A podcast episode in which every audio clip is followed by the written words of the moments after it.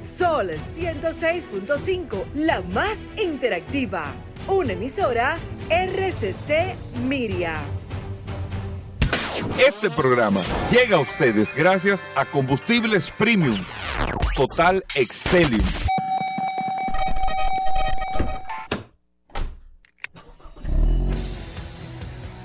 Bienvenidos al programa número uno de movilidad en la República Dominicana. Vehículos en la radio. Bien amigos y bienvenidos a Vehículos en la Radio, señores. Hoy es miércoles. Gracias a todos por estar en sintonía con nosotros compartiendo hasta la una de la tarde.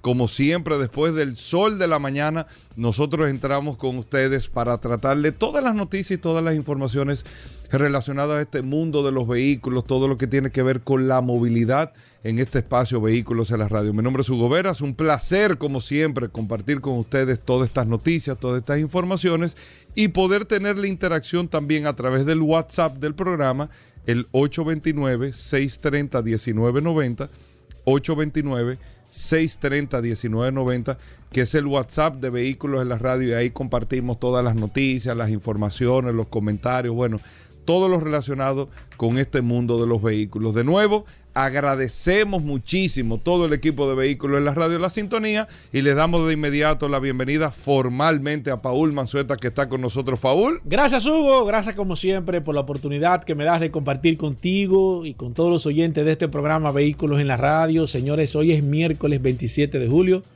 Gracias a todos por la sintonía hoy. Como siempre, un programa cargado de informaciones, noticias, novedades, invitados. La verdad que el día de hoy está bastante interesante y más que tengo aquí en las manos, Hugo Veras, la herramienta más poderosa de este programa Vehículos en la Radio, el WhatsApp 829-630-1990. 829-630-1990 desde temprano hoy.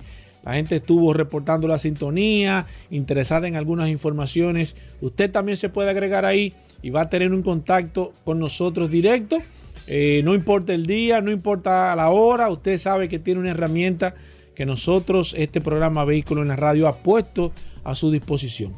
Bueno, muchas cosas interesantes en el día de hoy, Paul Manzueta. Y miren, vamos a iniciar de inmediato para que ustedes puedan tener eh, eh, una, un estado, una expectativa de cómo se va a ir manejando el tema de la transición de la movilidad eléctrica, que y nosotros tocamos eso todos los días aquí, porque es lo que se está viviendo eh, en el mundo de cómo se va a ir llevando este caso, porque la realidad es que en los próximos 10, 15 años ustedes saben que la disponibilidad va a ser eh, prácticamente un 90% de lo que nosotros conocemos en el día de hoy, la disponibilidad para la compra de vehículos va a ser 100% eléctrico siguen quedando muchas aristas todavía eh, de parte de la industria. Eso es una responsabilidad ni siquiera de ningún país del mundo, sino de la industria automotriz en poner bien claro este tema, porque esto va a traer una serie de cambios en la no en la regulación, sino en el comportamiento y en la comercialización de vehículos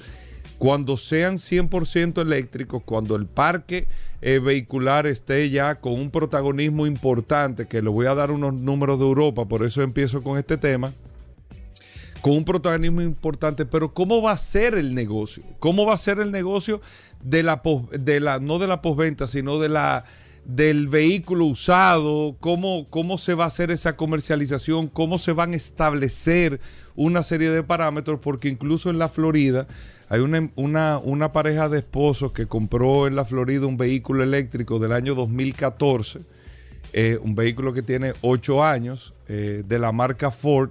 Este vehículo estaba presto a hacerle, eh, lo compran el carro, lo compraron, el carro lo compraron creo que fue 11 mil dólares. 11 mil dólares. Compraron el carro en 11 mil dólares. Ah, esta oportunidad. Ah, pero las baterías ya están degradadas hay que cambiarle la batería y la batería le salían el banco de batería en 14 mil dólares. Entonces terminaron comprando un carro del 2014 en 25 mil dólares. Que no lo vale ese carro por el tema del banco de batería. Entonces, ¿cómo se va a tabular ese tema? O sea, ¿cómo o, o la gente está clara el que está, incluso el que está vendiendo, que yo estoy seguro que no lo hace por mala fe. Mira, te voy a vender este carro, te lo voy a vender en 11 mil dólares el carro, pero yo desconozco cómo es el tema del cambio de la batería. O sea, es como cambiarle el motor prácticamente al carro. Para un vehículo eléctrico las baterías de un vehículo eléctrico como si fuera el motor. Tú tienes que cambiar el motor. Ya ese motor se fundió. Tú tienes que cambiar el motor. En este caso sería la batería, que es lo más caro que lleva un vehículo eléctrico.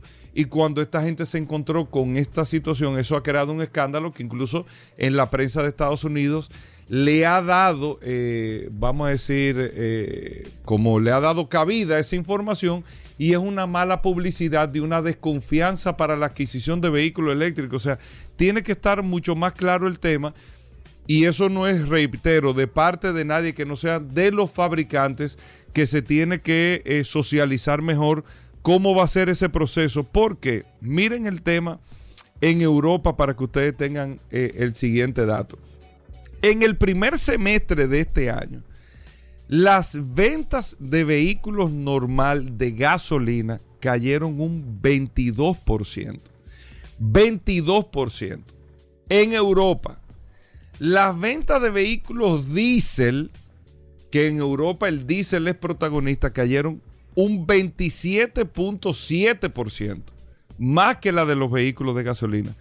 Sin embargo, las ventas de los vehículos, incluso la de los vehículos híbridos cayeron también. Sin embargo, las ventas de los vehículos 100% eléctricos en Europa, amigos oyentes de vehículos en la radio, subieron un 11%. Tú vas cayendo por un lado en los combustibles tradicionales y en la movilidad eléctrica tú vas aumentando la participación. Esto sin obligación, esto sin medidas eh, legislativas todavía de prohibiciones esto sin los fabricantes tener el line completo de vehículos eléctricos. Todo esto se está dando una transición más natural de la que se esperaba a, que la gente compre un vehículo eléctrico. Ahora, amigos oyentes, todo el mundo está comprando el vehículo eléctrico. La novedad, la tecnología, la verdad es que es mucho más divertido, chulo, práctico, todo lo que tú eh, eh, puedas ver el tema medioambiental también, con el tema de las emisiones, todo esto. No por un tema de ahorro de que lo que yo me estoy ahorrando es la factura de combustible, porque recuerden que el que compra un vehículo eléctrico, pensando de que yo me voy a ahorrar 20 mil pesos que gasto de gasolina, voy a, voy a, voy a pagar eh, 4 mil pesos en términos de, de electricidad, se está autoengañando. Se está autoengañando porque lo que tú no estás pagando de gasolina, tú lo estás prepagando porque el precio de ese carro eléctrico todavía al día de hoy es mucho más alto en la misma categoría que el vehículo de gasolina. Es mucho más alto. Tú estás como precomprando el combustible. O sea, si tú, lo si tú te pones a comprar un carro eléctrico o te lo venden, de que tú te vas a ahorrar esto, cuánto tú estás gastando de gasolina, tú no estás haciendo el negocio correcto. Tú tienes que comprarlo porque te gusta la tecnología, te gusta cómo te mueves, te gusta la movilidad, te gusta eh, apoyar al medio ambiente con el tema de las emisiones. Por todo eso es ok, pero no por el tema del ahorro de combustible. Incluso voy a aprovechar para darle un testimonio particular. Yo que tengo un vehículo eléctrico en mi casa. Oye esto, Paul. ¿Tú sabes cuánto me cuesta la instalación del cargador? voy a, mira, no tenía ni pensado decirlo, pero voy a hacer este ejercicio para que usted entienda. Pero es chulo, es esto, lo otro, todo lo que ustedes se pueden imaginar, todas las satisfacciones del mundo y esto y lo otro, todo eso está bien. Pero solamente instalar el cargador en mi casa para que vaya en un apartamento, para que vaya al contador mío, esto, lo otro, que 220, que la otra, una línea, esto, lo otro, para tú hacerlo con las formalidades, porque el edificio. Y con el nivel de seguridad también. No, porque ¿cómo tú lo vas a poner? Si tú quieres tener el cargador en tu casa y no te quieres ir a la calle a, pagar y cargarlo, uno de Vergo y todo eso, tú lo quieres tener en tu casa, el cargador. Porque tú, eh, el, el, que el fabricante, no el representante aquí del carro que yo tengo, te entrega el cargador, o sea, te entrega, no, el carro viene con un cargador de cable nivel, el, más sencillo. Sí, el, nivel básico. El nivel, nivel- básico, nivel que tú uno. lo conectas a un toma corriente de 110 Como si fuera un celular. y dura 10 horas para cargarse. Está bien, es el nivel básico. Uno. Tú tienes otros niveles de carga rápida, que esto, que lo otro, que ya vienen con, con- o sea, que tú lo instalas, que te lo montan en tu casa, en tu oficina y todo eso, como ustedes lo que, lo que ven en la plaza y todo. No tan así, que son esos de pago, pero es un cargador o, o una, un case, una, una caja totalmente diferente, pero bueno, tú lo instalas en tu casa. Aquí, todos los que te venden un vehículo eléctrico te lo venden incluyendo ese tipo de cargador. Incluso te incluyen la instalación hasta un parámetro. O sea, Es igual que la CDE, que tiene un, tiene un tope que te dice te, No, no, tienen- que yo te ellos tienen incluyo- un límite, tanto, tanto cable o tanto ajá, pie. exacto, tanto Sí, pie de cable, esto lo. Si hay una diferencia. ¿Tú sabes cuánto me, me cuesta la diferencia a mí para pagar? 56 mil pesos. Que esos son de las cosas que no se dicen. Sí, que no es tan estipulada. No es que yo estoy molesto, no molesto. No, no, no, no, no. Pero es para que usted entienda que si compras un vehículo eléctrico pensando en ahorro de combustible, tú te estás tú mismo autoengañando. Tú tienes que comprarlo porque estás eh, beneficiando al medio ambiente, porque tiene lo último de tecnología, porque acelera mejor, por todo lo que tú quieras. Pero no, lo, no me hable del tema de ahorro. No me, eh, eh, del tema de ahorro a mí no me hable. Es más, tú lo estás comprando porque ya no hay mana en el mercado, que es la transición que se va a hacer. Tú pero no me hable del tema de ahorro.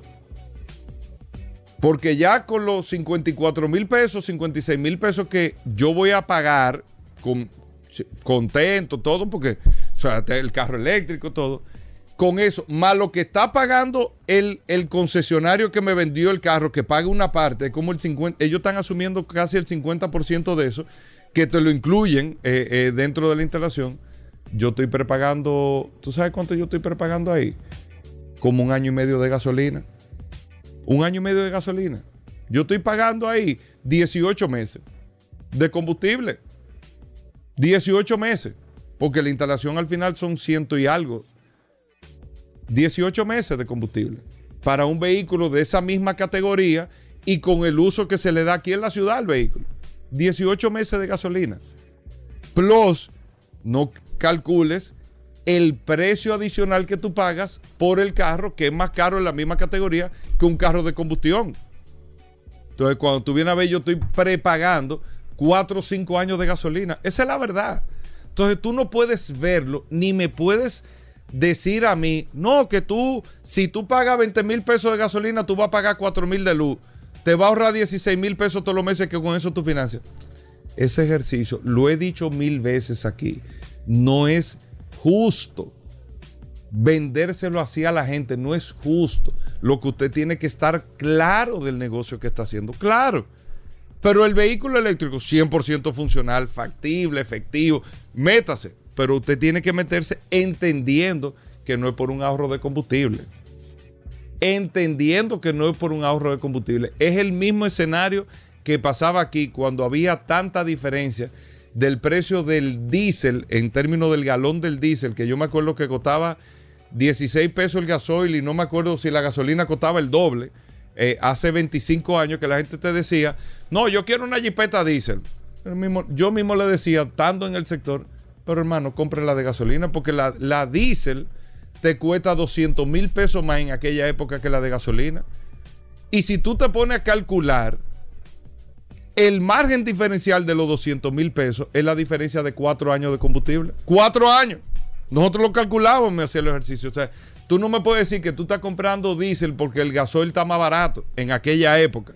No, tú lo estás comprando diésel por el tema de el rendimiento, por el tema de que tú te vas mucho al interior, que en términos de kilómetros te da más, por múltiples cosas, pero no me digas que por un tema de ahorro, porque el gasoil está más barato, porque tú te estás autoengañando no entendiendo, no viendo que la misma jipeta diésel te costó 200 mil pesos más que la de gasolina, que era la diferencia en aquel momento. Ya no tiene ni siquiera esa diferencia y ya no hace mucho sentido porque los combustibles están muy pegaditos a, como era anteriormente en diésel y gasolina. Quería comentarle esto, amigos oyentes, para que entendamos no solamente la transición, sino la transparencia que hay que tener con este proceso que se está dando, con el cambio a la movilidad eléctrica, que es correcto, que todo lo, lo pero tenemos que estar claros con el proceso de esa transición. Hacemos una breve pausa, venimos con más información en un momento. Sol 106.5, la más interactiva. Una emisora RCC Miria. Ya estamos de vuelta. Vehículos en la radio. Bueno, de vuelta en Vehículos en la Radio, Paul Manzuete está con nosotros en la cabina del programa. Noticias, informaciones, el WhatsApp, Paul, el 829-630-1990. Ahí está el WhatsApp de Vehículos en la Radio. Adelante, Paul. Gracias, Hugo. Recordar, como siempre, la herramienta más poderosa de este programa, Vehículos en la Radio, 829-630-1990. No deje que se lo cuenten, ¿eh? Agréguese ahí al WhatsApp más poderoso que hay en la radio, no solamente nacional, no, yo me atrevo a decir que toda Centroamérica, eh, eh, eh, Suramérica, no hay una herramienta más poderosa en un programa que el WhatsApp de este programa Vehículos en la Radio. Miren, ustedes saben que nosotros estuvimos hablando la semana pasada, creo que Hugo hizo la mención, de que se creó alguna controversia cuando BMW eh, anunció que estaría cobrando una, renta mensual por el uso de la calefacción en, los vehículos. Esto eh, creó mucha expectativa, la gente se puso como... Pero hay que reconocer y hay que entender, y yo quiero explicar un poco por dónde yo entiendo que va a ir la industria automotriz. Nosotros hemos hablado del desmonte que tienen que hacer los, los, eh, vehículos de combustión normal con el tema de las reparaciones. Hemos dicho aquí en este programa Vehículos en la Radio que el tema de los talleres ya no le va a hacer negocio a los concesionarios.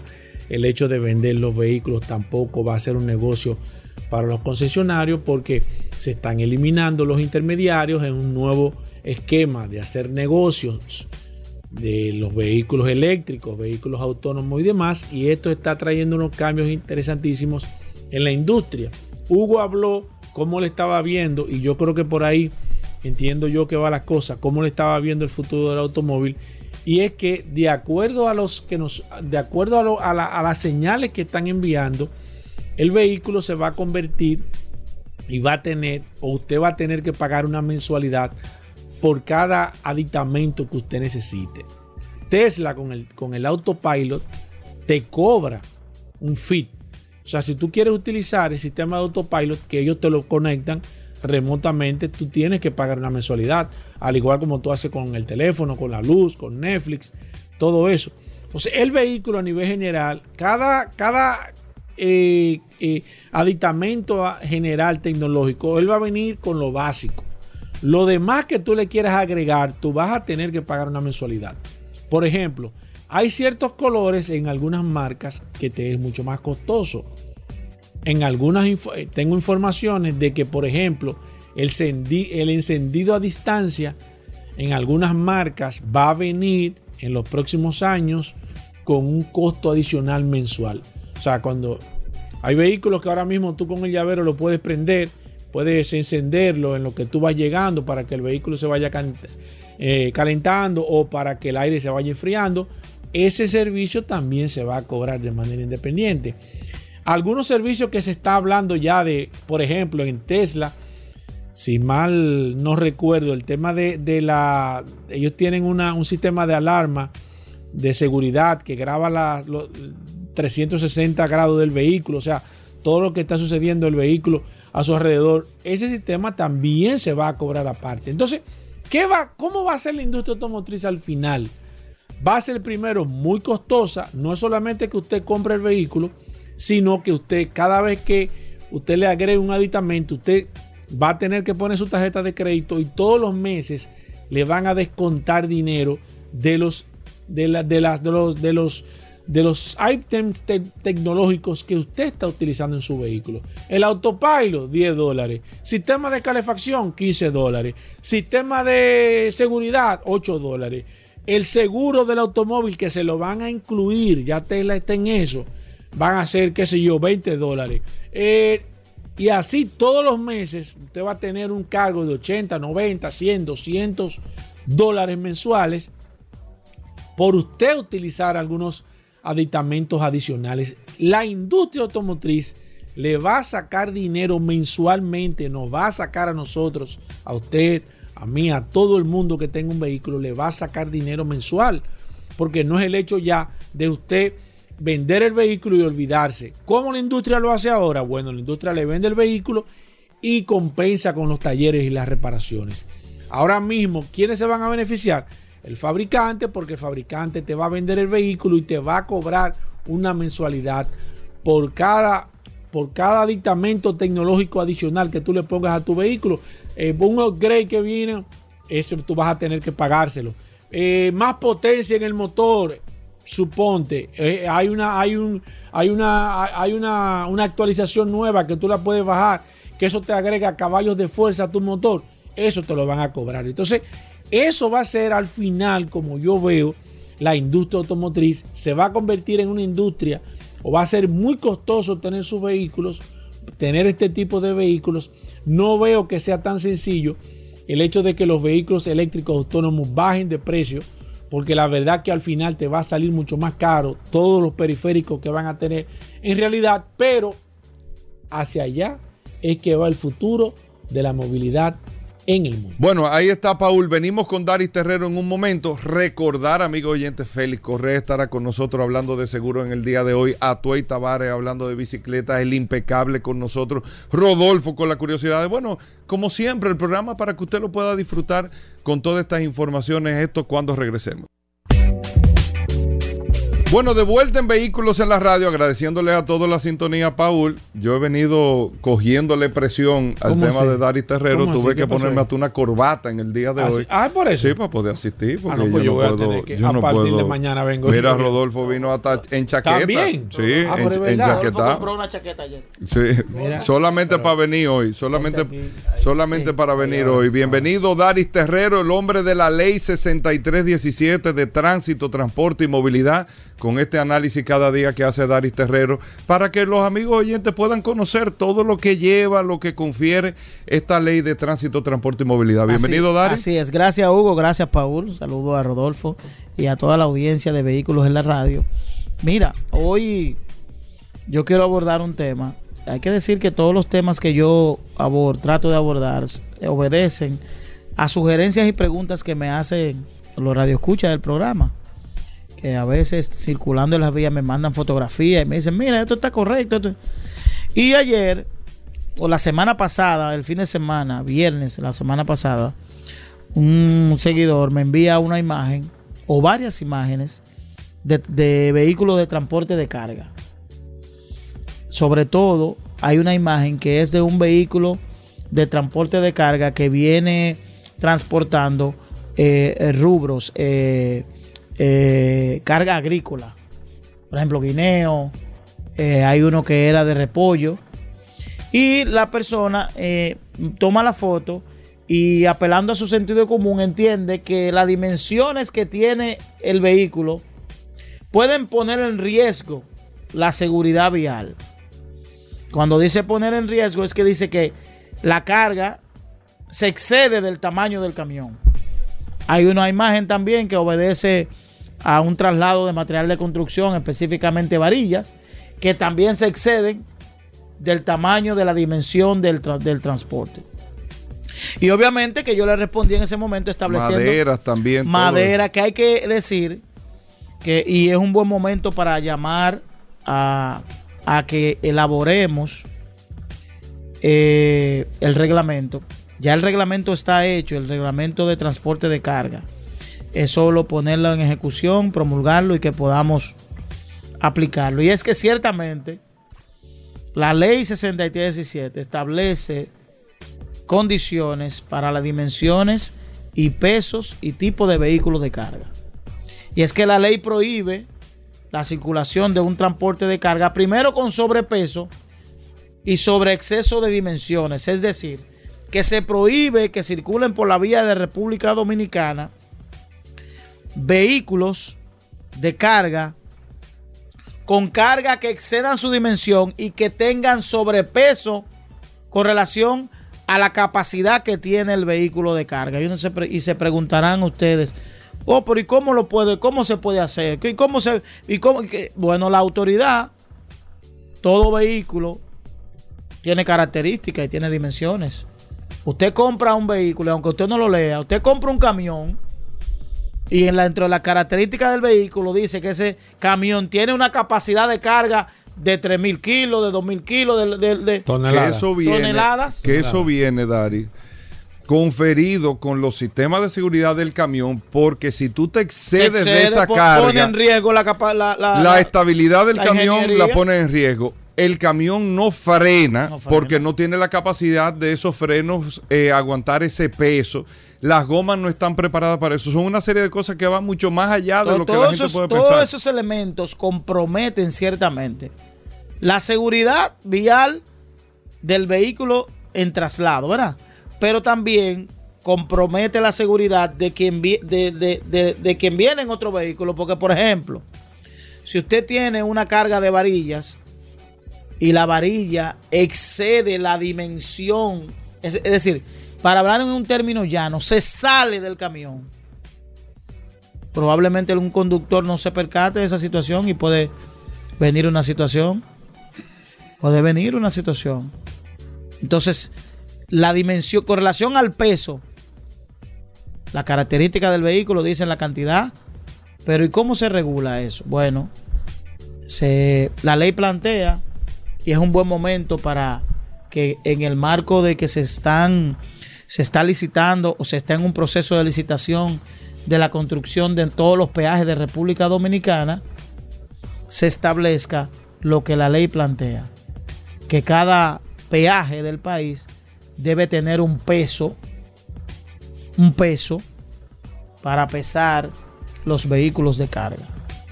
Y es una metodología, una forma para establecer si los vehículos que están siendo utilizados o que trasladan bienes eh, en todas las vías de República Dominicana se están acogiendo conforme a las características de ese vehículo.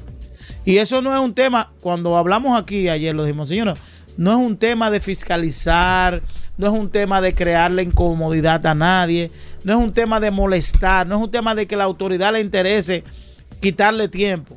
Señores, es un tema de seguridad. Es un tema que aunque usted no lo crea, es procurando su seguridad, usted que es conductor.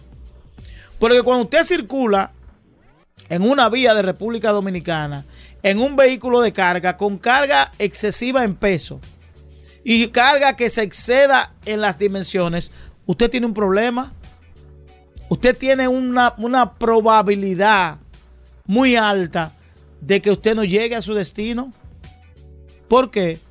Porque si usted viene bajando de Constanza, usted tiene eh, la probabilidad de que sus frenos no respondan bajando.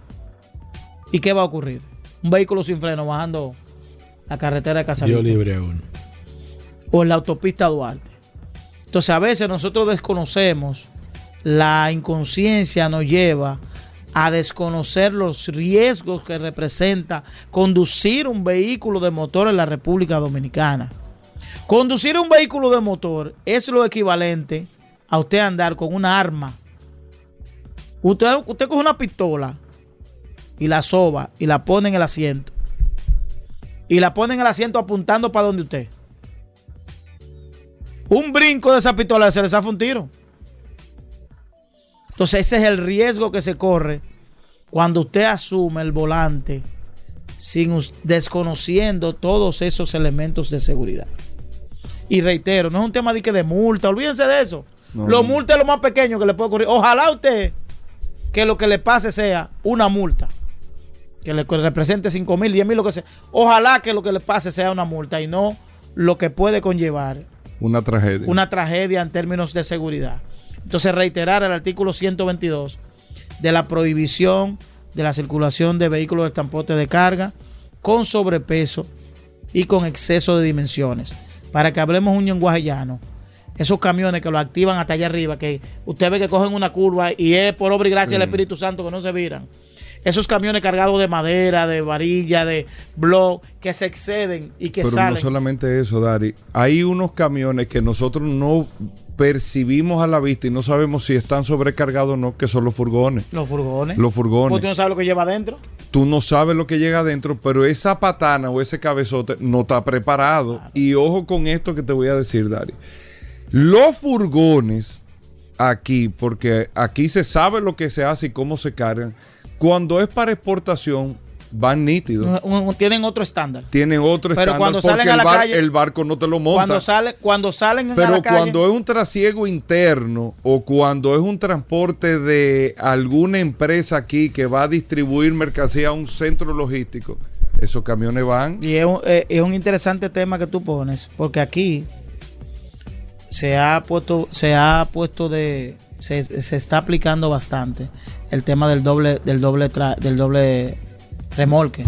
Que no tiene nada malo siempre y cuando, Siempre y cuando se lleve con los límites. Siempre y cuando tú lo utilices con un vehículo de carga que, que tenga esa capacidad. Que Exactamente. tú tengas un vehículo que tenga la capacidad de frenado para llevar. eh, Calcula tú que a un vehículo de eso le pongan una cantidad de toneladas que ese vehículo en términos de frenado de hidráulica no aguante lo que puede ocurrir. Por eso vemos, vemos, por eso en República Dominicana es frecuente el tema de, de- de los accidentes con tema de vehículos de carga. Porque inventamos mucho lo que tú acabas de decir. Un tráiler Pero hemos si- visto en los últimos dos días o tres días en la autopista Duarte un accidentes tráiler que, que- te trancan la autopista. un tráiler que se lo colocan a un camión, a un vehículo de carga, pero el frenado del tráiler no, no está vinculado al camión. Simplemente el freno del vehículo es el camión, pero tiene una parte de atrás que, que tiene que tener capacidad Claro. de frenado. ¿Y qué ocurre? Que cuando usted frena, la presión que ejerce el de atrás hace que el, que- que el vehículo no se detenga. Entonces es importante este tema y sobre todo a los centros de logística, a las empresas que tienen flotillas de distribución, es importante que tengan, porque también, no solo el accidente, sino qué ocurre cuando, cuando pasa un accidente con una de esas empresas de logística, pierden la carga, Pierde- pierde la- todo el mundo pierde. pierden todo. Es decir, un So- accidente, Sobre esto que tú estás hablando, todo el mundo pierde. un accidente, pero pierden la carga, pierden la carga. Entonces es importante que tomar en cuenta esto, la prohibición de transporte de carga en vehículos en sobrepeso y que excedan las dimensiones del mismo. Bueno, gracias, Dari Terrero. ¿Cómo nos comunicamos contigo, Lo Dari? pueden para- hacer a través, pueden seguir enviando sus preguntas, sugerencias, fotos, videos. Nos pueden hacer al 829-421-7758, que es el WhatsApp. Lo pueden hacer a través del WhatsApp del programa, pero también a través de las redes sociales. Dari Terrero 1 para Instagram y Dari Terrero 1 para Twitter. ¿Quién va para la gente que habla este fin de semana? Ey, ey, ten cuidado. Este fin de semana tenemos una entrevista muy difícil. Ey, ey, ¿quién? ¿Quién? ¿Quién va para allá? La Tora. Amiga mía. Esa. Sí, pero complicado ese tema. Sí, sí, sí. bueno, sí. ya hay, que poner, hay que poner un chaleco antibala Sí, yo, sí, yo creo Bueno, que sí. la gente que habla, amigos oyentes, hacemos una pausa, no se muevan. Ya estamos de vuelta. Vehículos en la radio. Bueno, estamos de vuelta en Vehículos en la Radio. Lástima que Dari se tuvo que ir de una vez, pero hablando No con Paul. no voy a hablar ese tema, No, no. no, no, yo te voy a preguntar No, porque que yo no no. sabía. Nosotros No. estábamos hablando del tema de transporte de carga. ¿De qué era que estaban hablando? No. Pues yo salí, acá, yo Paul, salí no, de la Tú cabina. no un saliste, estábamos hablando del tema de transporte de carga y tú me estabas explicando cómo es que frenan, que yo desconocía, no sabía que lo- los cabezotes. Yo tenía entendido, tenía entendido. Cuando tú conectas un furgón a un cabezote, tú tienes que conectarle un sistema de freno de aire, ¿cierto? Exacto, la manguera de aire. La manguera de aire para que se activen los frenos. Exacto. Pero yo pensaba que los frenos del camión, cuando tú frenabas el camión, era lo mismo que te Que se frenaba frenaba el furgón. la- el furgón de atrás. Tú me estás diciendo aquí fuera del aire que no, No. que yo no te iba a desmentir en el aire. No, no, no, Entonces que yo te digo, no, que viejo, dímelo en el aire, dímelo. ¿Qué- No, ¿Cómo es que no, frenan que los no, camiones? que no iba a entrar con Dari en ese tema porque evidentemente es un, es un tema técnico que no se estaba discutiendo en el momento. ¿Cómo es que Pero frenan sí, los camiones? la- lo- los camiones traen las colas, como se llaman, o los furgones, en este caso, como sea, tienen el- un sistema de freno de manera independiente, donde tú accionas, tú accionas, claro, ya ahí me imagino que hay sistemas mucho más modernos, me imagino que tú lo puedes hacer de manera automática, ese sistema de calcular la frenada también, porque tú anteriormente cuando era manual, tú lo frenabas, tenía una manecilla de manera independiente en el lado izquierdo, Por eso que hay camiones, hay cabezotes, cuando usted lo vea, que en del lado izquierdo traen como dos manillas, do- dos, dos eh, manillas como de direccionales. Una arriba y una abajo. Hay una que es de direccional, pero la de abajo es, son los frenos del furgón o, del, o, de, o, de la, o de la cola que usted lleva. Entonces lo que hace, lo que hace el camionero es que cuando está manejando, evidentemente, frena también la cola.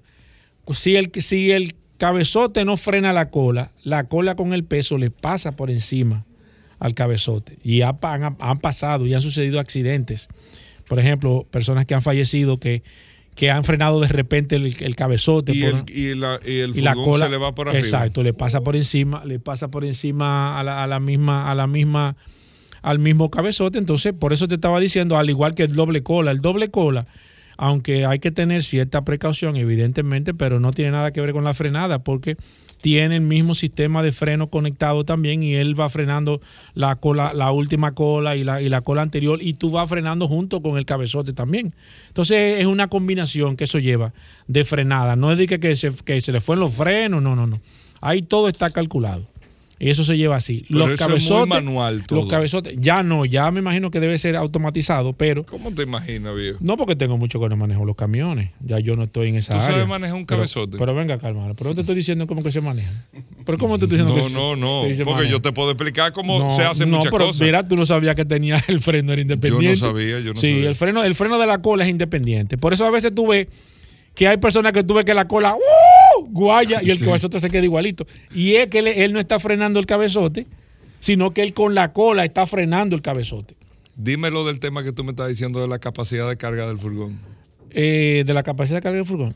De, de- de- No, que estábamos hablando, que yo te No, dije del que- control. no, lo que pasa es que. eh, eh, Habla en eh, el aire, viejo. el a mí no me gusta. Ustedes saben qué es lo que pasa, amigo oyente. Así es Félix Correa que está aquí, Ey, así es el impecable. ¿Cómo así? No, no. Que fuera del aire, en Ah, el ¿dicen otra cambio me dicen, mira, yo quería, no, No, dije no, no. tal cosa. No, dilo No, lo en que el pasa es que a mí no me gusta desautorizar. ¿Qué pasa? A mí no me gusta desautorizar, Dari, en este caso, pero, pero, pero el tema de la carga, no, es que, es que, es que eh, los furgones tienen pegada, tienen una numeración, tienen la capacidad máxima de carga. Por eso es que ustedes dicen cuando tú estaban hablando, ah, no, que cuando se va para afuera, el furgón tiene que, tiene que tener una capacidad máxima de carga. Porque las grúas que levantan los furgones, para que ustedes sepan, esas grúas que están en los muelles, cuando el, cuando el, cuando el, esa grúa levanta el furgón, automáticamente lo pesa de una vez. O sea, esa grúa que ustedes ven que tienen cable, que esa grúa que, se, que, que entran los furgones a los barcos. No había oído esa- eso, ¿eh? Pero venga.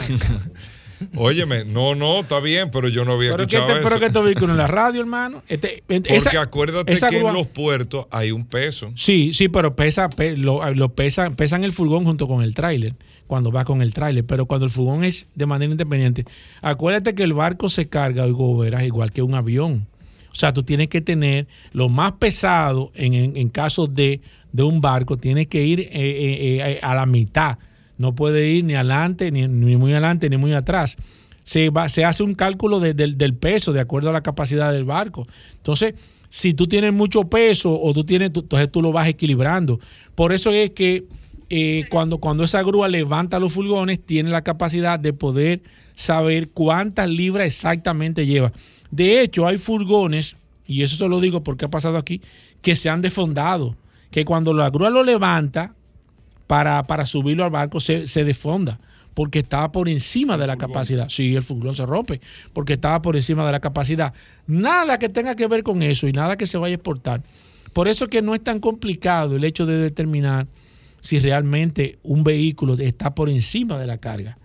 Porque primero, evidentemente, eh, la mayoría de, de camiones, esos camiones que ustedes ven aquí, por ejemplo, esos camiones que vienen con, con el furgón pegado, que son lo de, lo, lo de, lo de la cama fija, lo que se llaman cama fija, que son esos camiones que aunque tengan eje sencillo, doble eje en la parte trasera, Que vienen con todo el vienen con el ese, furgón pegado. Que son Es- grandes. Esos tienen lo que dice, dice una letra G, B bajita R. Y tiene unos números. Esa es la capacidad máxima de carga que ese camión puede tolerar. Entonces, simplemente cuando eso va en los Estados Unidos, por ejemplo, que hay pesos Yo no sé, las personas que han viajado se dan cuenta que en las carreteras hay muchas, hay muchos pesos, principalmente cerca de los peajes. Todos los camiones tienen que salirse ahí, porque aparte de que tienen que pagar, tienen que pesarlo también. Entonces ellos se dan cuenta si el camión te dice que tiene una capacidad máxima y tú andas por encima, entonces ahí mismo tú estás eh, detenido. Eh, tienes que sacarle carga al camión, aparte de una multa que te ponen. Entonces, no es tan difícil ni tan complicado, porque en los camiones todo está calculado, todo está hecho. Ahora, ¿qué pasa con lo que ustedes estaban hablando? Un camión por encima de la carga tiene, si el camión tiene que frenar, por ejemplo, con la capacidad máxima de carga, te pongo el ejemplo, un camión de jazo que tiene, viene hecho para 3 toneladas, por ejemplo. 3 toneladas son 6 mil libras. Si el camión está diseñado para frenar con 6 mil libras a 50 pies y usted le pone 8 mil libras o más, entonces usted tiene que calcular que el camión no va a frenar en 50, va a frenar en 75 o en 100 pies si va a frenar. Entonces, por eso es que los camiones de Daihatsu, en, en su gran mayoría, los que venían aquí a la República Dominicana, vivían sufriendo de los tambores de los frenos, vivían sufriendo de los cilindros de los frenos, vivían liqueando y había que estárselo cambiando paulatinamente. Y la gente decía, ah, que vinieron con problemas en los frenos. Pero no era que traían problemas los frenos, era como que se trabajan, se trabajaban con sobrecarga, el tema de los frenos duraba muy poco y ahí a nivel general. Pero por eso que hay, que, hay que tener mucho cuidado para hablar en este programa. Paul ha dado cátedra aquí. ¿Eh? Te voy a hacer No, una pregunta. No, pero ten cuidado. No, te, ten voy a cuidado hacer, porque te voy a hacer una pregunta a Félix Correa. sí hay que hacer. Yo le quiero hacer una buena también a pregunta. Paul. Espérate. Ah, hazle tú a Paul para yo hacerte La una. a ti. pregunta que le quiero hacer a Paul, el, el hecho de que en varios peajes que yo le he visto, así como tú dices, lo que hemos eh, tra- eh, eh, corrido carretera en Estados Unidos, que hay en varios pea- peajes, hay pesaje. Eso tiene que ver con la conciliación de la primera carga, por ejemplo. Sin una carga, la primera carga dio 88 y a la segunda dio 90. No, no, bueno, no importa que se dé más, lo que no se puede es pasar de la capacidad del camión, porque puede ser que tú dejes mercancía y tú cojas mercancía. Ahora, lo que sí te controlan es el peso del camión, porque No, y además que le hace daño a la carretera. Eh, Ahí viene. Recuerden de que hay un peso mayor, la, la carretera están diseñadas, por eso es que hay carretera sí, aquí te sí. dicen no se puede transitar camiones porque la carretera. Hay algo interesante, por ejemplo, aquí en, en la avenida Monumental, las personas que han pasado por ahí se dan cuenta que en las curvas el, el- el- el asfalto está como corrido, como corrugado. En la, en la Kennedy también, entre, entre Tiradentes Como y López de Vega que, que se hacen como surcos y eso es porque ese, ese material no está diseñado para, para soportar el peso de la carga que está transitando. Ok, pregunta de camiones. Adelante, Peque. En ¿Cómo este segmento de Pregúntale a Paul. De yo quiero Pregúntale hacer- a Paul. Yo De quiero hacerte una pregunta, Paul. En el tema de las grúas, tú sabes que antes las grúas eran de esas que parecen ser rudimentarias, en donde solo se alzaba la parte delantera del vehículo y te llevaban. Ahora hay plataformas.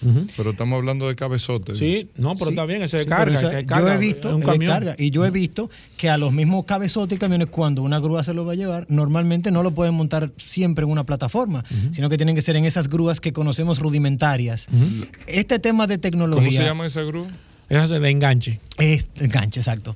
Entre grúas de enganche yo y grúas de plataforma. Entre, entre la grúa de enganche y grúa de plataforma, ¿cuál usted recomienda para todo tipo de carga? Bueno, depende del tipo de servicio que tú vayas a hacer. Si el vehículo está trancado, se recomienda que sea una grúa de enganche. Ok. Claro, la grúa de enganche moderna, ahora lo que hace es que agarran el vehículo por las gomas. ruedas, por las gomas, para que el vehículo no sufra. Entonces, si el vehículo se va a llevar, eh, suponte tú que, que sea la autoridad metropolitana de transporte que tenga grúas, le conviene grúas de enganche.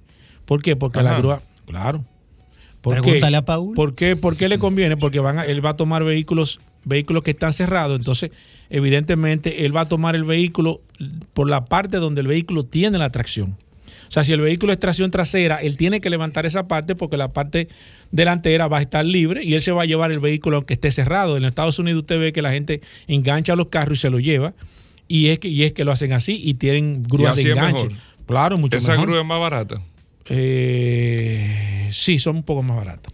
Son un poco más baratas. Otra pregunta para Paul eh, que tenemos Te aquí. en pregúntale vehi- a Paul. En Vehículos en la Radio. Paul, el negocio de grúas. El negocio de grúas que está. Sí, para que hablemos, porque Para que pa- hablemos todo el mundo claro. quiere- siempre se dijo, no, es un negociazo que las grúas. ¿Es tan negocio? No, ahora no es negocio. No es negocio ahora. ¿Por Fue, qué ne- no es fue negocio? buen negocio hace mucho tiempo. ¿Y Bueno. por qué cambió?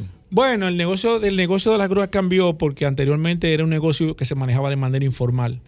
Y en base a la Y por eso informalidad. era bueno. Sí. Por eso era bueno. ¿Puedo decir algo? Porque se manejaba con mucho. Y aquí hay muchos negocios. respondiendo. Aquí hay muchos negocios que se han dañado, Hugo Vera, porque han tenido que formalizarse. ¿Cuánto tú te buscabas? No, pero ¿cómo Ah, así? No, bueno. ¿cuánto tú te- pero nada más para saber, pero no estoy hablando nada malo, viejo. O sea, es para saber. La Todavía- gente, hay muchos emprendedores que quieren saber. impuesto de eso. No, Es verdad. no, no, no. No, no, pero nada más para No, saber. no, no. Además, es eso que- pasó hace es 10 que- años. ¿Cuánto es que deja? O sea, yo tengo una grúa, salgo a buscarme en la calle, ¿cuánto puedo producir? Que responda la Ahora no, no sé, no sé, no sé. No sé ahora, no sé ahora. No te puedo decir porque no tengo el dato. Cuando yo terminé. Tú vives La- la criticando ulti- aquí, eh, la última vez que yo hice servicio ta- estaban costaban 350 pesos el servicio. Y, Ah, no, ahora, pero y ahora, y 20 ahora años, cuestan 1.300, 1.500 pesos en la ciudad. Entonces tú tienes que hacer una. Si te cuesta 1.500 pesos en la ciudad, ahora ¿Cuánto mismo, se tiene que ¿cuánto estar tú te ganas? Tiene que estarse ganando. ¿Cuánto tú dijiste? ¿Mil? 1.500 pesos. No, tú tienes que. El dueño de la grúa limpio tiene que buscarse. Mil pesos. No, no, no. Entre 800 pesos más o menos. 800 pesos. Ah, pues En lo que le- negocio. en lo que le si paga el tú haces cinco Sí, servicios pero que diarios. entonces que ahí viene el tema, porque cuando había una informalidad, ese negocio sí era rentable, porque esos 800 pesos que tú hacías iban para el bolsillo. Ya no, ya tú tienes que, entonces, el tema de los impuestos, el tema de... Y entonces eso complica un poco el, el tema del, del negocio. Una última, El Félix factor, Correa. eso es un factor importante, lo que él menciona de la informalidad, pero un factor también que hizo que bajara ese negocio son las grúas en los, Los la- seguros. en los seguros. La Sí. mayoría de la gente, antes señor, eran una o dos compañías que ofrecían grúa. Ya todas las compañías ofrecen grúa. Sí. Entonces yo Pero el, creo por- que pero, el, el pero el mayor porcentaje de vehículos anda- andan sin servicio de grúa. Porque no todo el mundo- Ah, sí. ah, bueno, ah, Sí, sí, bueno, sí, sí, sí, no, sí, no, no, el bueno, Es que no Bueno, todo el mundo tiene, tiene la El capacidad. que de- tiene seguro, el que tiene, Tiene seguro, tiene grúa. Exacto, Ahora, hay un porcentaje muy bajo eh, que no tiene. Lo que pasa, donde está el problema es que hay un porcentaje muy alto para Que que, no no, tiene tiene, seguro. seguro. Exacto, bueno, pero, pero para- por, por ende, entonces ah, no, no tiene el servicio de grúa. Eh, mira, el que no tiene, el que no tiene dinero, perdóname, el perdóname, el que no tiene dinero para comprar un seguro y el que no tiene conciencia para comprar un seguro, busca un mecánico y arregla su carro ahí y no, no, no, Sí. pa- no paga una grúa. Ok, pero bueno, para que en, en este este segmento de emprendimiento y negocio con Paul Manzueta. No, no, no. Paul, ¿qué cuesta camión. una grúa? Comprar una grúa, ¿qué Pero cuesta? las grúas se compran de acuerdo a la capacidad. ¿Tú quieres una grúa Dios, para qué? No, tú pero- criticas a Roberto Con, No, al otro, al no, otro. no, pero ¿qué tú quieres una grúa? ¿Tú quieres una grúa de viejo. ¿Una grúa de camiones? No, una grúa, ¿O una grúa de carro? plataforma de carro de jipeta, ¿qué cuesta? una grúa de carro de plataforma te tiene que costar eh, entre 70 a 90 mil dólares. Nuevo. ¿Nueva? Entre 70 a 90 mil dólares nueva. ¿Y se le saca ese dinero? No. La pregunta, vida no, útil, ¿como aquí no cuánto vida saca. útil tiene no, ese? 20, 25, hasta 30. No años. se le saca ese dinero. 30 No, no, años y no no se se le saca, Pau. No se le saca. No, pero que tú no vas a durar 30 años. ¿Y qué negocio tú vas a durar 30 años para sacar esos cuartos? Mejor Bueno, está no bien ya. En emprendimiento No vale la pena, y no negocio, vale la no, pena. claro, con Paul Mazueta. No, Nosotros vamos a hacer una, pausa, una pausa. turbios. No, Exactamente. claro. ya cuando regresemos, viene Félix Correa. Vamos a hablar precisamente de seguros aquí en Vehículos en la Radio. No se nos muevan. Gracias a todos por la sintonía.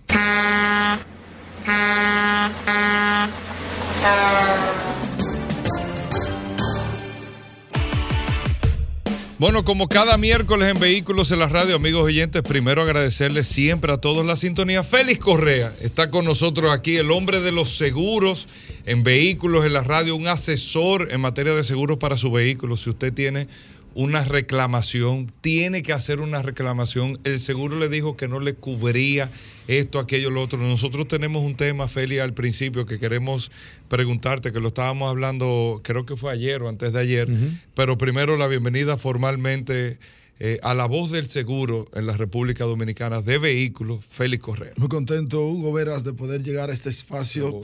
Sol 106.5, la más interactiva. Vehículo en la radio, el mejor programa. Especializado en vehículos y algo más. Paul Manzueta, nuestro amigo Atoy, Manuel Rivera. Miren, yo quiero primero invitarles para que este sábado se den cita a través del canal Ruta 66. ¿Qué van a rifar para los padres allá este sábado? En Mira, 60 minutos de ¿Cómo seguro. así? ¿Cómo decir- así, Te digo algo. Sí. El ¿Cómo que así? nos escriba el sábado, todo el que nos escriba va a Pues tener un espérate. 15% de descuento. ¡Ey! ¡Ey! ¿Qué es lo que lo que tú es quieres? ¿Que, viejo, que, que pele por la cartera? policía, una No, policía. pero, pero ¿Tú quieres que pele por la rifa cartera? algo, viejo. Pues la gente, la el- los padres. Está bien, tú, vienes el viernes y lo anuncias aquí. Sí, está bien. que tú vas a rifar el Lo sábado, bien. procesar, lo Mira, hay unos carros muy buenos. ¿eh? Sí. No, pero ¿cómo así? Miren, señores, eh, 60 minutos de seguros. Vamos a tener un segmento que fue de los segmentos que iniciaron hace ya ocho años, cuando iniciamos 60 minutos de seguro, hace ocho años. ¡Wow! Eh, gente segura con Aimé Rosa. Vamos a tener este segmento este sábado y, y vamos a tener mucha más información. Así que no se pierdan 60 minutos de seguro este sábado a través de Nuevo Diario TV y a través del canal Ruta 66. Yo traje varios temas. Yo sé que no voy a poder desarrollarlo todo, pero el primero, el primero, atención compañía aseguradora, el problema de las cancelaciones sujetas a la carta de saldo de las financieras. ¿Qué pasa? Cuando tú haces un, fi- un financiamiento para comprar un vehículo, eh, dos años, tres años, cuatro años, regularmente son cinco años, aunque la gente lo salde antes, la gente, bueno, pues salda su vehículo, posiblemente quiere cambiar de aseguradora, porque regularmente, ¿qué pasa? Quiere cambiar de, aseguradora porque eh, ese seguro se lo impusieron, vamos a llamarlo así. Entonces, la gente solicita la cancelación de su póliza. Entonces, ¿qué recomiendo yo? Que haya una comunicación, que haya una didáctica horizontal, como decía un profesor mío en, en la universidad, que haya una didáctica horizontal entre la aseguradora y la financiera, que ustedes se comuniquen. No, mándame la carta de saldo a la gente después que manda a cancelar su póliza. No le interesa. Señores, las financieras y los bancos piden dinero para darte una carta de saldo. O sea, te solicitan. Esa carta de saldo te cuesta 300 pesos, te cuesta 100 pesos, te cuesta. Además, la molestia de ir a la al, al banco. Si el banco todo te lo mandara por correo, pero no es así. Entonces, sería bueno que haya una comunicación entre la compañía aseguradora y la financiera o el banco y que ustedes digan, mira, esta persona está mandando a cancelar su póliza, revísame. Sí, saldó, mándame eso y ya ustedes salden. Entonces, una póliza para un mes. Un mes cuando ya la compañía, el, el asegurado tiene otra póliza corriendo para después usted decirle no, que tiene una prima consumida. Entonces hay que tener un poquito de cuidado con eso. Número uno. Número dos. Advertencia a las compañías aseguradoras y también a los usuarios. Yo no quiero que vayan a decir que yo estoy en contra de que ustedes compren vehículos eléctricos usados. Pero advertencia, a propósito de una noticia que salió en estos días, yo no puedo decir que fue ayer, la vi ayer, pero posiblemente haya salido la semana pasada, con relación a una familia que compró un vehículo de 11 mil dólares y no se cercioró de que la batería ya había que cambiarla. Y la batería cuesta 14 mil dólares. Entonces, eso es importante que los asegurados y la aseguradora, que ya trajimos ese tema la semana pasada o antes pasada, tengan en cuenta cuando vayan a asegurar un vehículo eh, eléctrico usado. ¿Ustedes saben por qué? Porque eso se le va a convertir en una liquidación. No es verdad que una persona que dé, y se lo digo con toda sinceridad, una persona que dé un millón quinientos mil pesos por un vehículo eléctrico usado y que mañana se entere de que su batería eh, hay que cambiarla y que le cuesta dos millones de pesos o que le cuesta el mismo millón quinientos, óyeme, ustedes van a tener compañía aseguradora que pagar ese vehículo liquidado. Se lo estoy advirtiendo. No tengo, eh, tengo otro, otro punto. Eh, no sé. pero vamos a aprovechar. pero Mira, vamos a aprovechar. Estábamos hablando eh, con el tema del robo de los catalizadores.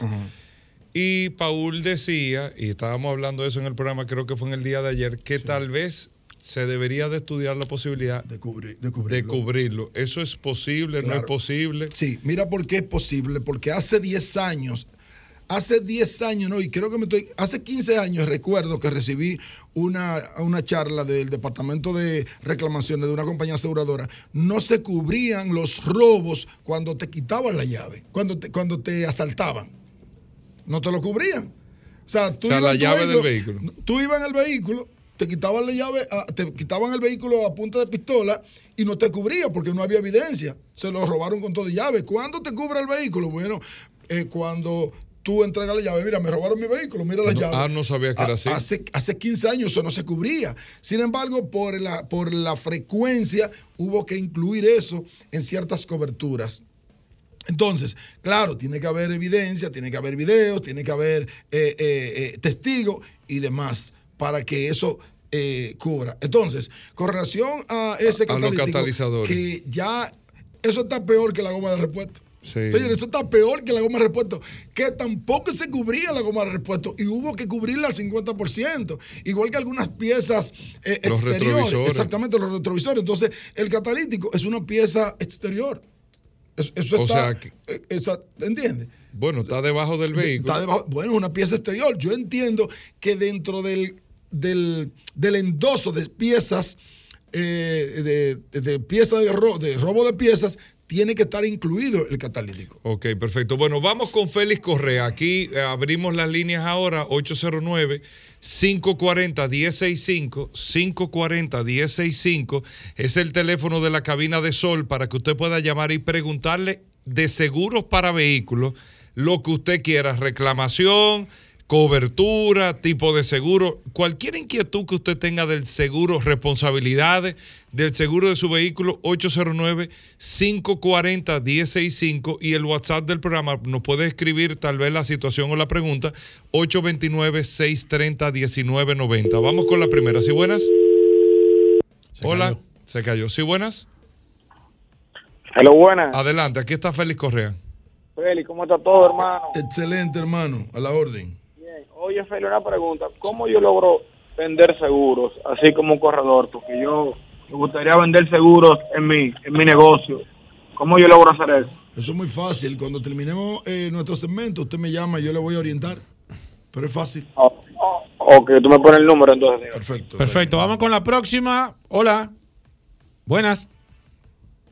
Hola. Eh, un segundito, por favor. Deja- vamos con el WhatsApp 829-630-1990. Preguntas del maestro Félix Correa. Aquí, mira, casualmente Julio que nos está escribiendo. Eh, ¿Cómo se hace el tema de la, del, del seguro de los vehículos eléctricos, eh, Félix Correa? ¿El mismo procedimiento deducible? ¿Se hace el mismo mis- esquema, ahí- ahí es que- liquidación? ahí es que está el asunto. Las pólizas que se están emitiendo para eh, vehículos eléctricos son las mismas pólizas convencionales y tienen que tener, nosotros siempre decimos, tienen que tener endosos específicos porque no es lo mismo. Pero el seguro, eh, hasta, ahora el seguro se está haciendo normal.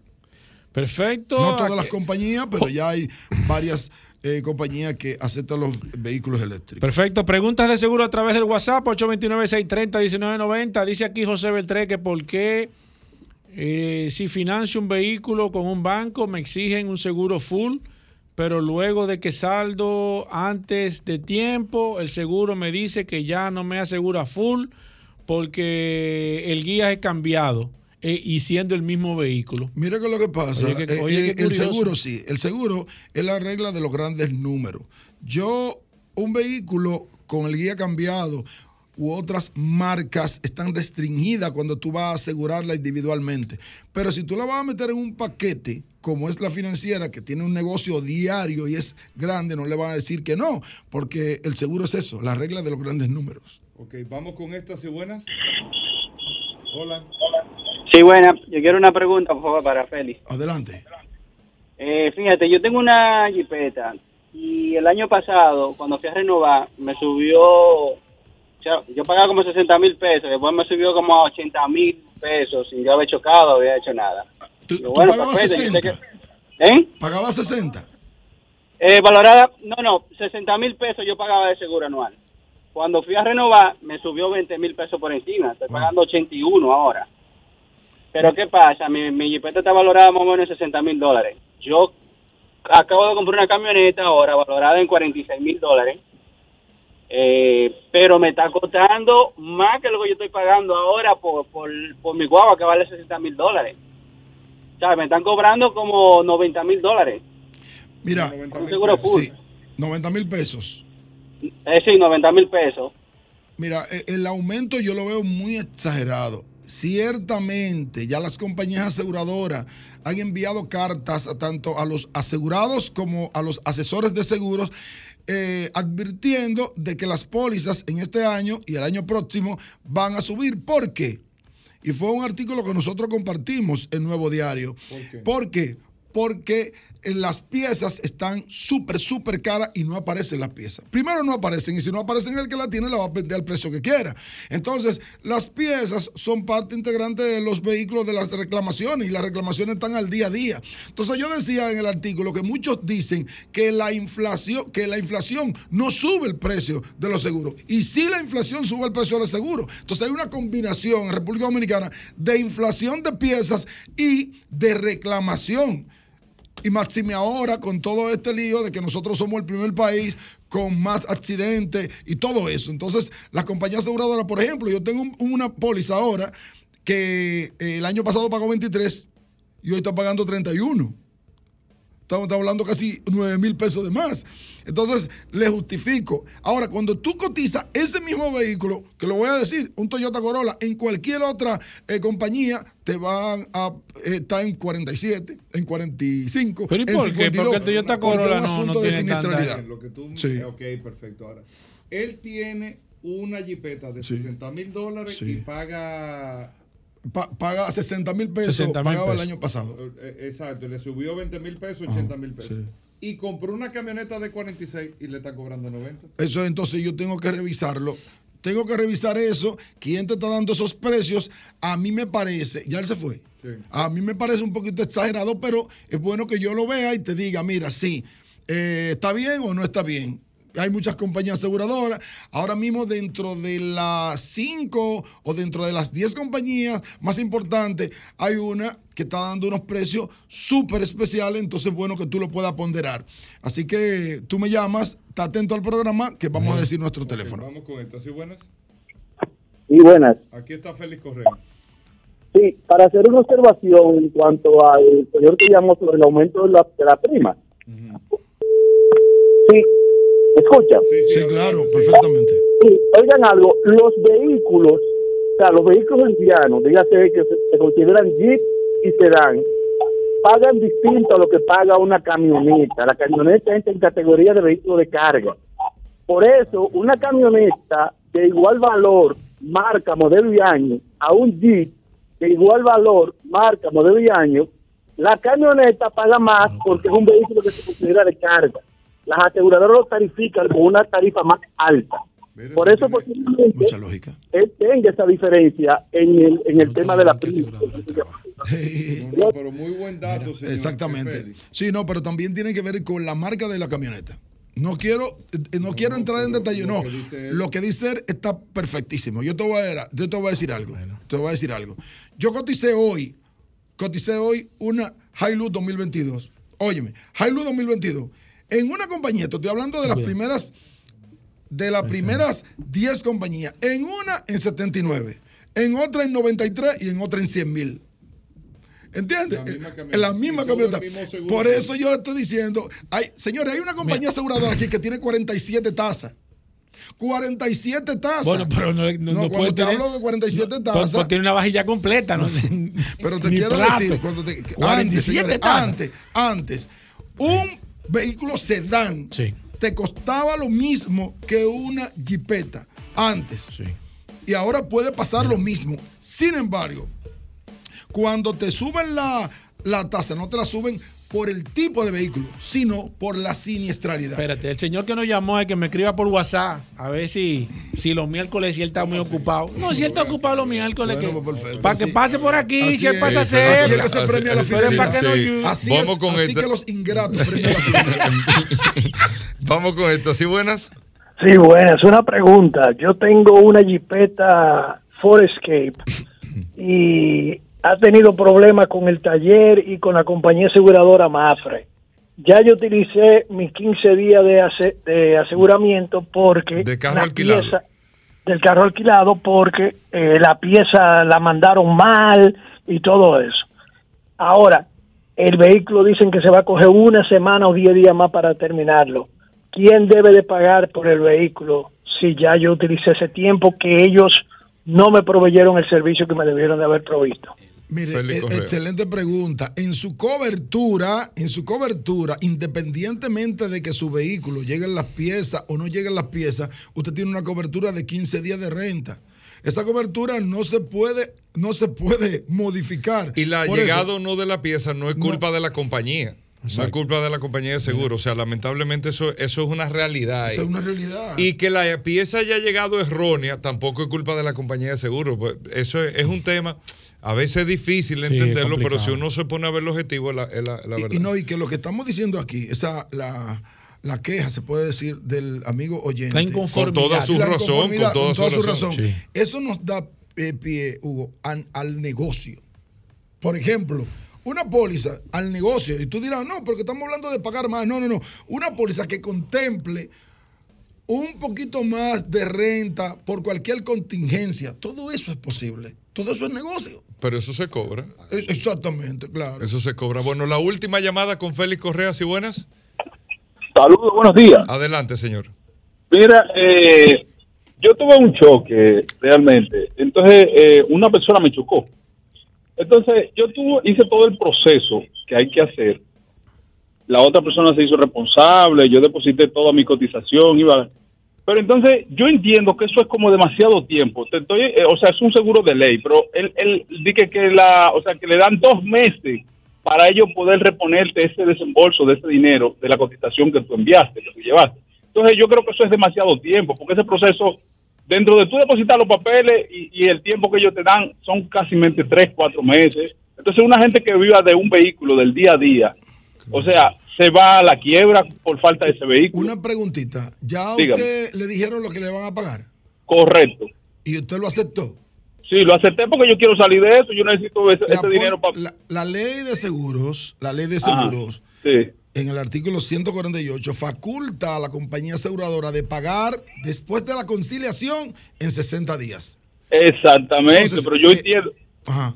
Yo entiendo que eso es demasiado tiempo, o sea... Bueno, yo lo entiendo a 60 usted días. perfectamente. Ahora le estoy diciendo, hay algunas No. compañías aseguradoras que le cubre, que le pagan en 15, otras le pagan en 20, otras le pagan en un mes, y hay otras que se adaptan, que se adaptan a lo que dice la ley. Pero hay Sí. otras que no le pagan ni en dos meses, ni en tres, ni en Ya cuatro, ni en cinco. Si a mí una compañía aseguradora me dice que me va a pagar en dos meses, yo tengo la opción de buscar el dinero prestado y de arreglar mi carro. Ya yo sé que voy a recibir ese dinero en dos meses.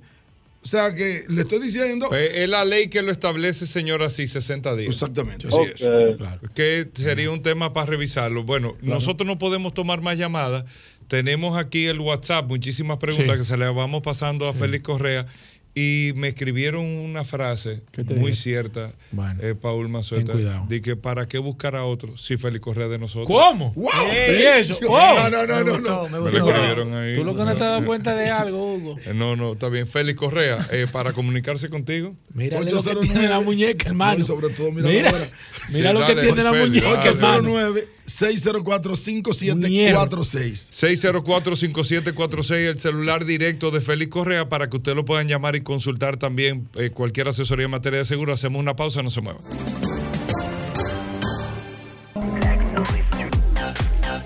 Bueno, estamos con Atuey Tavares hablando de bicicletas en el día de hoy. Atuey, bienvenido, adelante, ¿qué tenemos para hoy?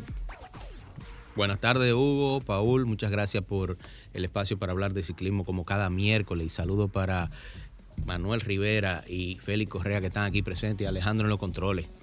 Bien, Hugo concluyó el Tour de Francia y todas las opiniones coinciden que este ha sido el tour más emocionante de los últimos tiempos. La batalla, ¿Por qué?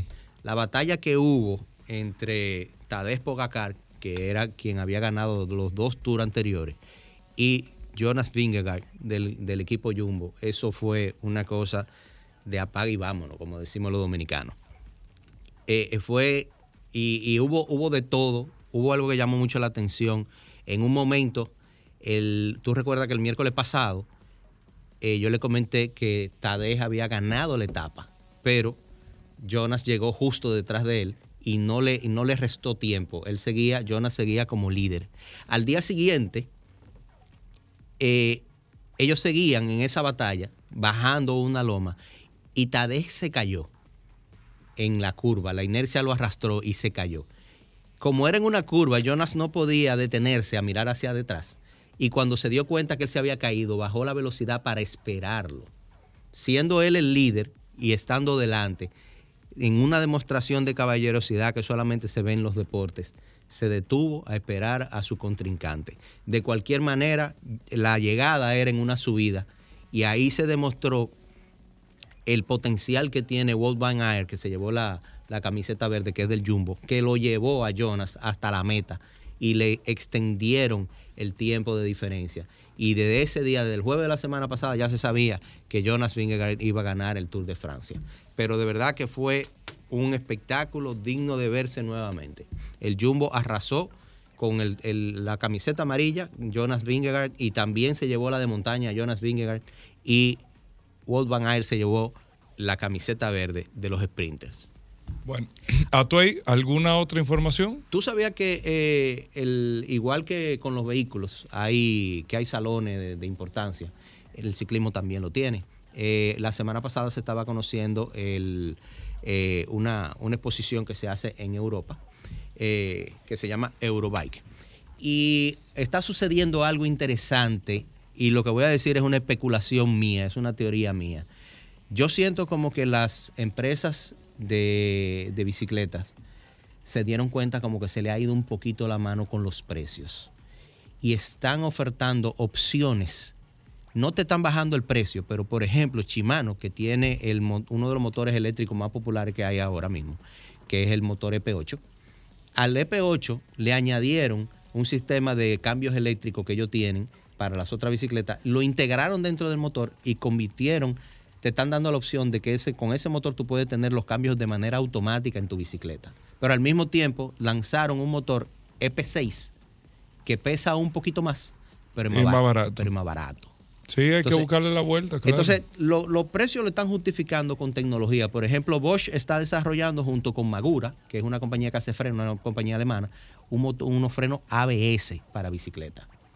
Y al mismo tiempo pude ver ahí en lo que mostró eh, eh, Eurobike, que hay una compañía italiana que marca, que produce unos motores Oli, que está haciendo motores, vamos a decir, genéricos.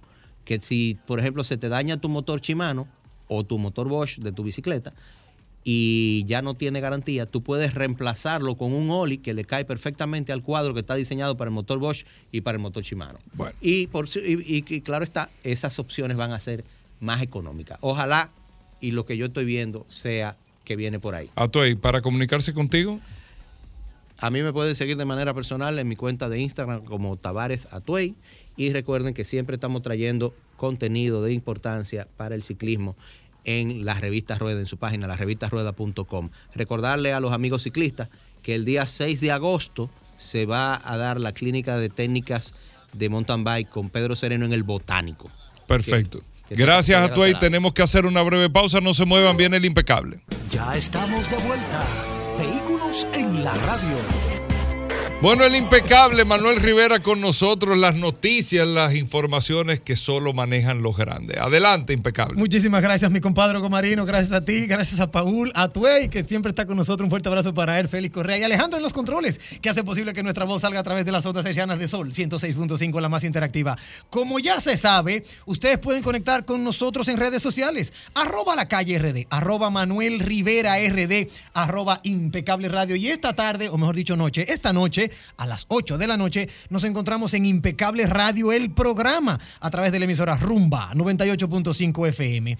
Una calle como es una tradición y hoy, trajemos, hoy trajimos la calle Lorenzo Despradel. Oye, yo no sabía el dato de que se le decía Muley, ese era su apodo, Muley. Nació en La Vega un 6 de septiembre de 1872 y murió en Santo Domingo un 28 de julio, un día como mañana, 28 de julio, pero de 1927 a los 54 años de edad. Fue comandante del Ejército Libertador de Cuba y secretario de campaña del generalísimo Máximo Gómez. Retornó al país y se dedicó al periodismo. Ubicada en el sector de Los Prados, Villas Agrícolas y La Sursa, ya sabemos en honor a quien la calle Lorenzo Despradel Muley lleva su nombre. De esas informaciones que solo manejan los grandes, te tengo una, Hugo Paul, amigos oyentes, que de verdad ya eso se esperaba, pero de una u otra manera tenemos que darla. Bueno, si tú deseas un vehículo nuevo en Rusia, tendrás que adquirirlo sin ABS, sin airbags y sin aire acondicionado.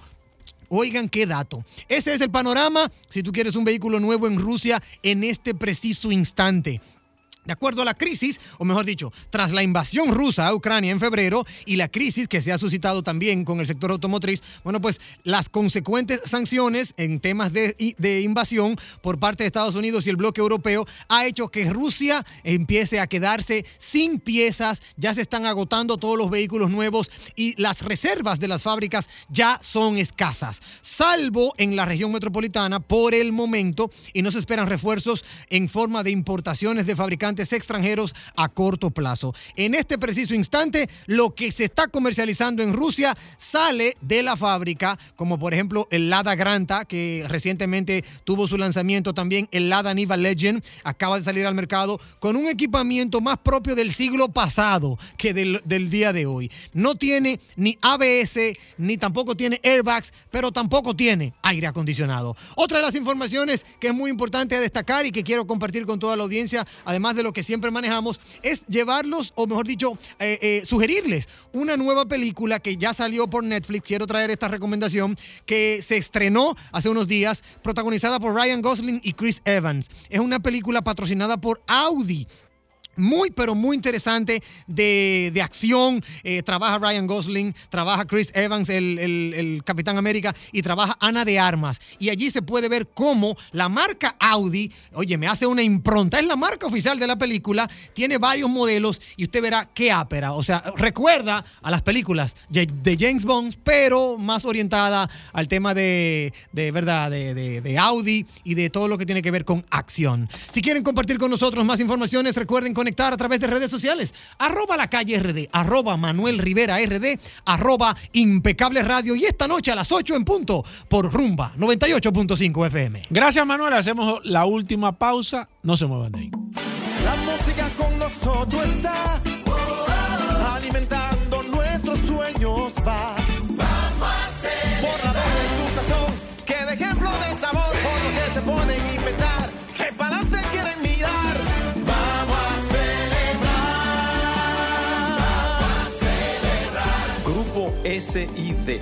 85 años unidos por tu familia.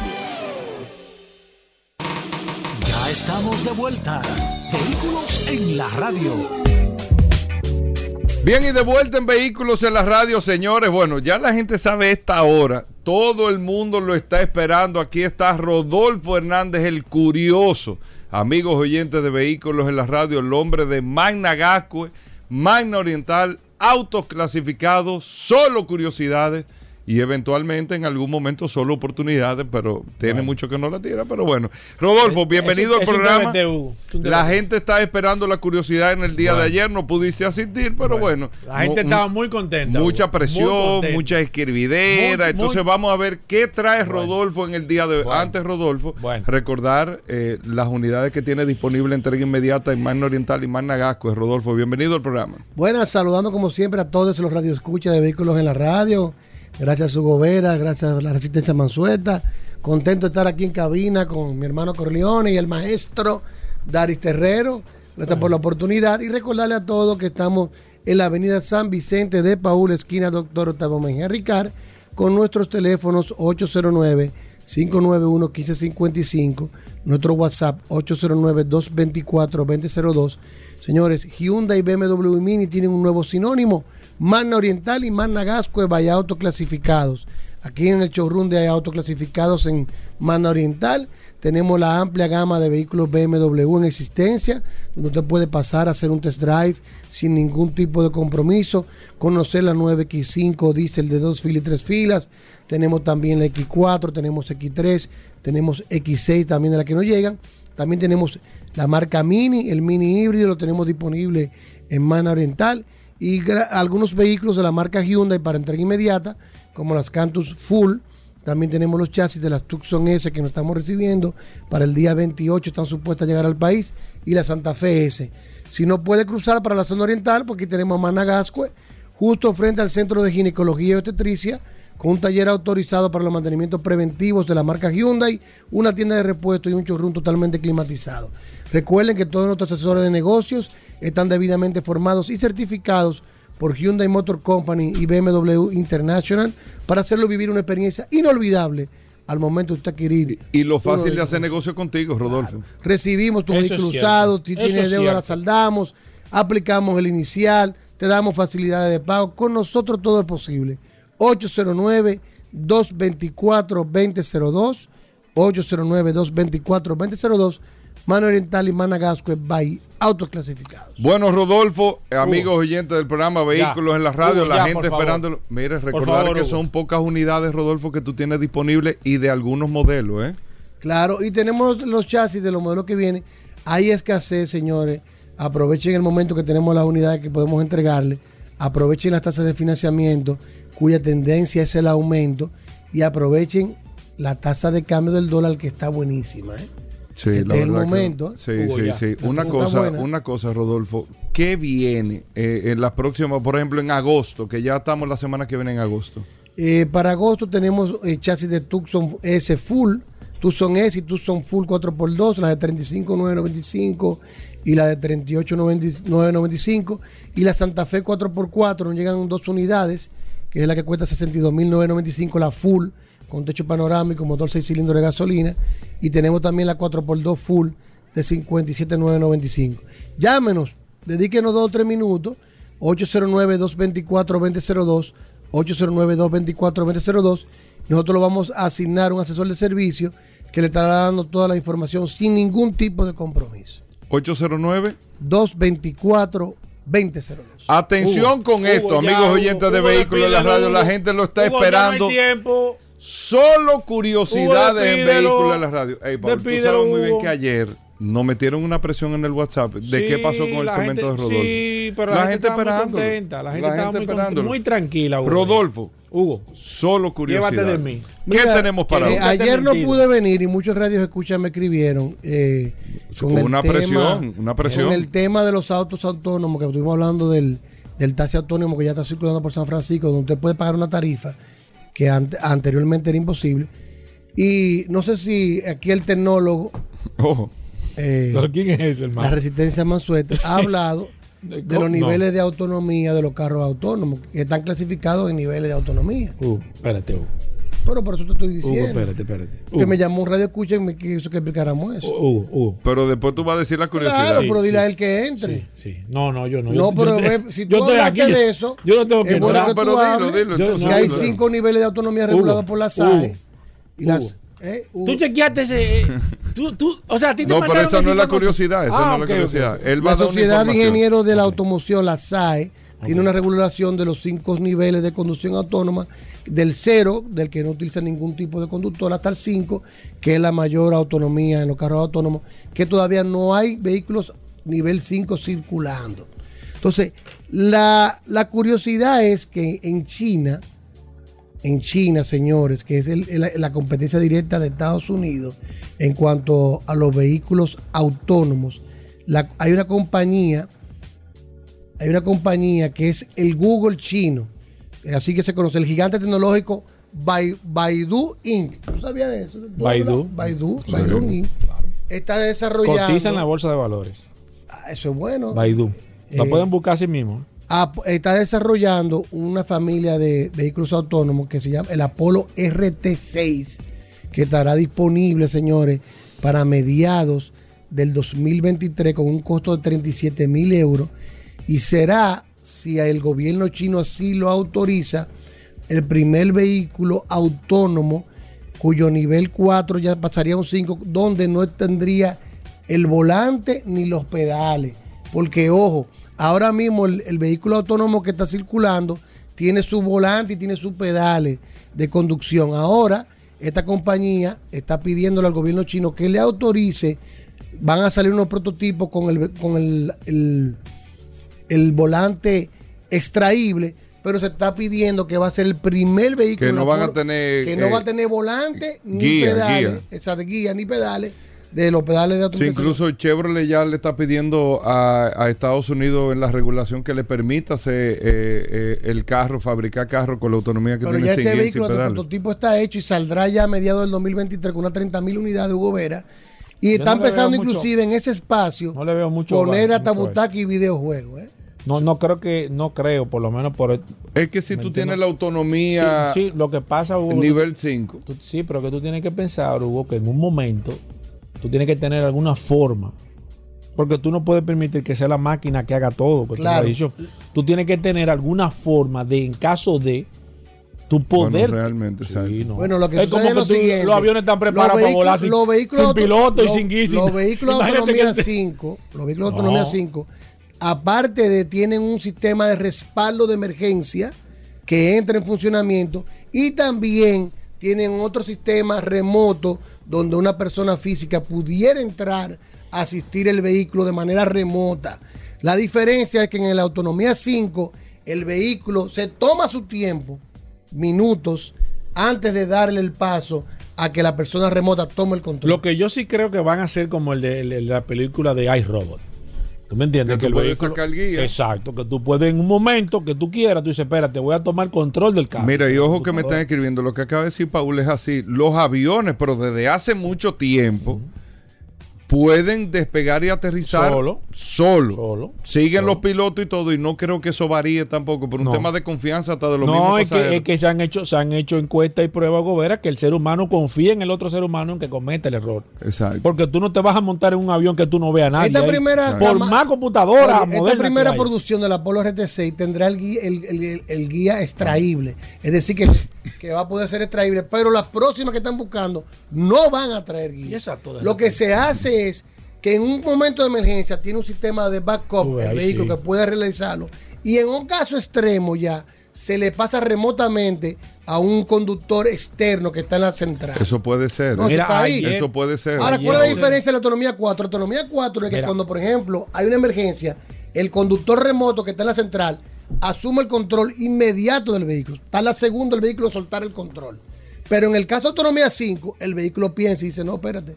Se toma Ayer. su tiempo antes de pasar el control al conductor remoto. Ayer sucedió un accidente gravísimo con unos motoristas que el sistema no lo detectó y el carro le ¿En pasó Estados por- Unidos? en Estados Unidos le pasó por encima un grupo de motoristas que estaban estacionados. Sí, porque es que todavía. Es que todavía- eso- todavía ha habido varios está- casos, inclusive uno de los no casos en, San Francisco fueron que los taxis autónomos fueron toditos y se juntaron en una calle como 15 carros juntos. Imagínate hablar entre ellos. Hugo, ¿no? Eso- Y es también que hubo un percance, también hubo un percance con un, con un, con una, eh, con un camión de los bomberos que venía en una emergencia, cogió el carril contrario y estaba el hombre parado ahí, el hombre entendió que él estaba carro. bien, el Sí, carro, sí. y no, no se quitó.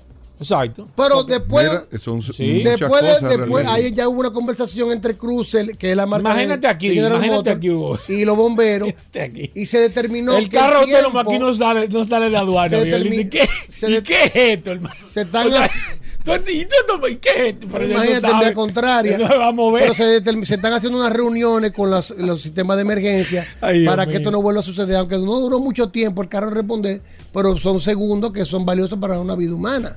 Hubo ese percance también con, los- con los bomberos. Bueno, Entonces, ahí si no está. lo sabías, bueno. ya sabes que para mitad del año que viene existirán los vehículos sin guías y sin pedales transitando por China. Dime. Apolo Yo RT6. Dime tú. No fue. Esto fue como una conversación. Sí, entre amigos se llama. Sí, entre- Bueno, lo por- importante es que muy pocas per- personas saben el nivel de autonomía donde se clasifican los carros. ¿eh? Aquí no han hablado bien de eso. Ah, pero ahí está ¿Qué? Hugo. Del 0 al 5. Ahí está Hugo. ¿Qué? Eh, no, ahí está. yo, porque nadie dijo Ah, nada. Ahí está Hugo. No, para no matarte el tema, pero no sé. Ah. Oye, bueno, está bien. El curioso. Te, te coge Arreglando este este segmento. Hugo. Te está Bueno, yendo- gracias, te está Rodolfo. yendo de la mano. Te coge este nosotros, segmento, Hugo. nosotros con esto nos despedimos. Gracias a todos por la sintonía. Y ya mañana jueves estamos con ustedes con más noticias e informaciones. Hasta mañana. Combustibles Premium Total Excelium. Presentó.